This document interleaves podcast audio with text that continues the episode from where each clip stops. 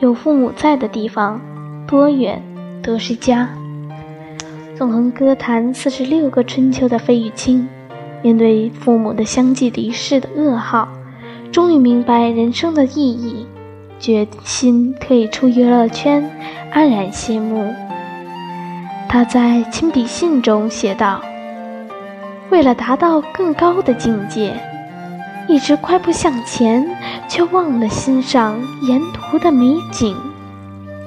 当父母亲都过世后，顿失了人生的归属，没有了他们的关注与分享，绚丽的舞台让我感到更孤独。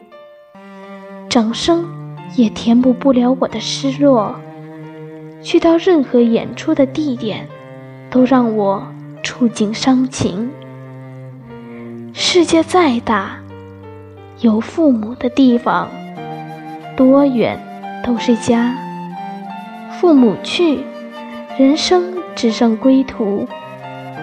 周国平说：“一人无论多大年龄上，失去了父母，他们都成了孤儿。